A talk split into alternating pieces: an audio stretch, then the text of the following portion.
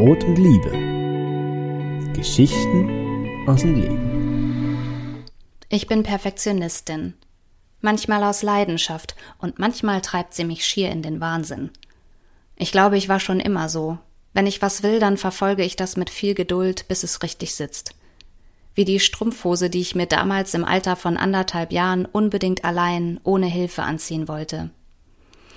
Meine Mutter erzählt mir diese Geschichte oft, wie ich beharrlich jedes Angebot der Hilfe ausschlug und mit einer Engelsgeduld versuchte, meine kleinen Füße und Zappelbeine in die engen Wollschläuche zu friemeln.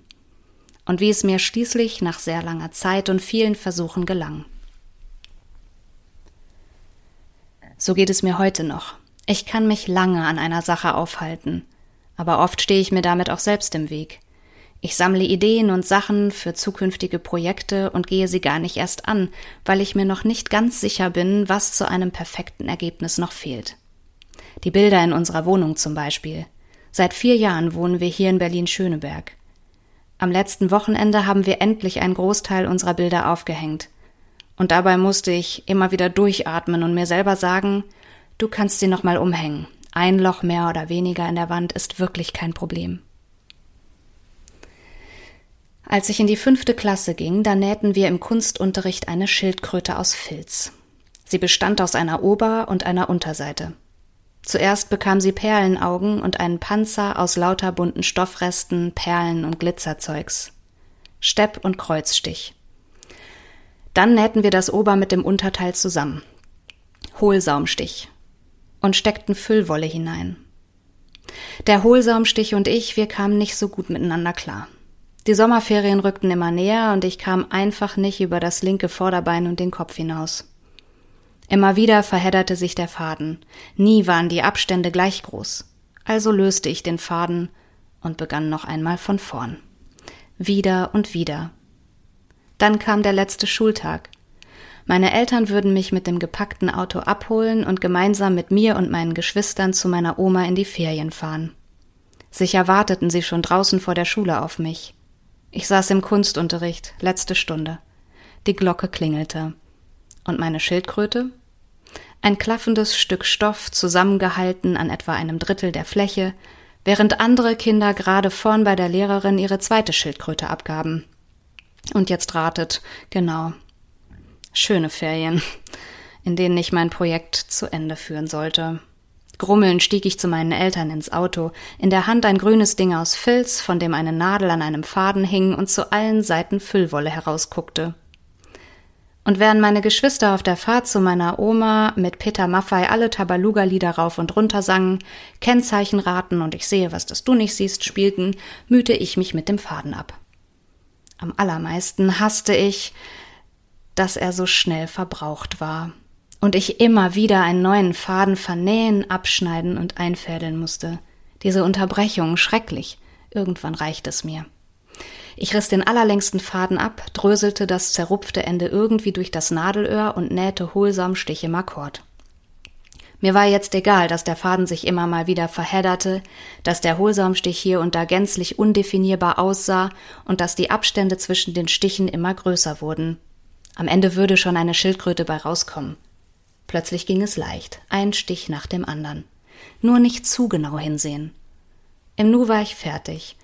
Doch ja, das hier war eindeutig eine Schildkröte.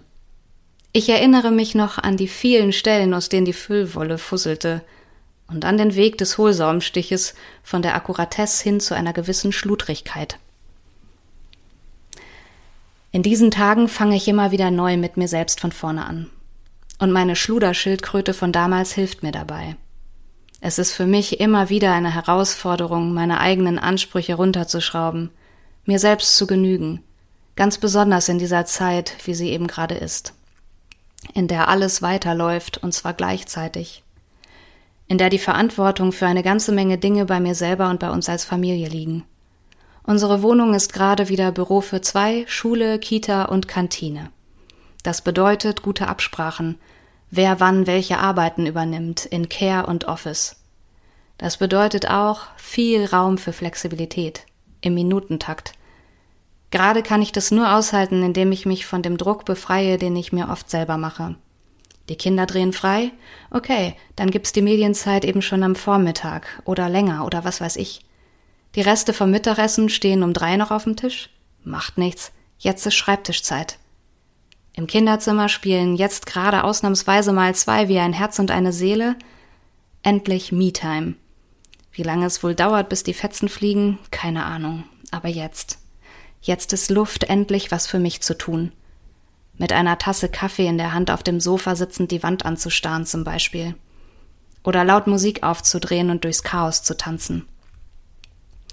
Ich brauche diese Schildkröte gerade mehr denn je. Sie erinnert mich daran, dass es Dinge gibt, die wichtiger sind als Akkuratesse und vermeintlich Perfektes. Und daran, dass ich loslassen darf – meine Idee davon, allen gerecht zu werden, den Kindern, dem Mann, der Arbeit, mir selbst. Meine liebe grüne Fusselschildkröte mit den ungleichmäßigen Linien. Verheddern ist Leben, sagt sie. Und dass so ein paar Fusseln ja wohl nicht schlimm sind, im Gegenteil.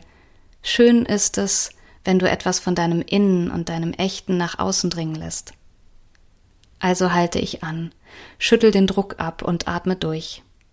Dann nehme ich den Faden noch einmal neu auf, mit einem Fable für eine gewisse Schludrigkeit, improvisiert und unperfekt, weil so Leben geht und durchkommen, gerade jetzt.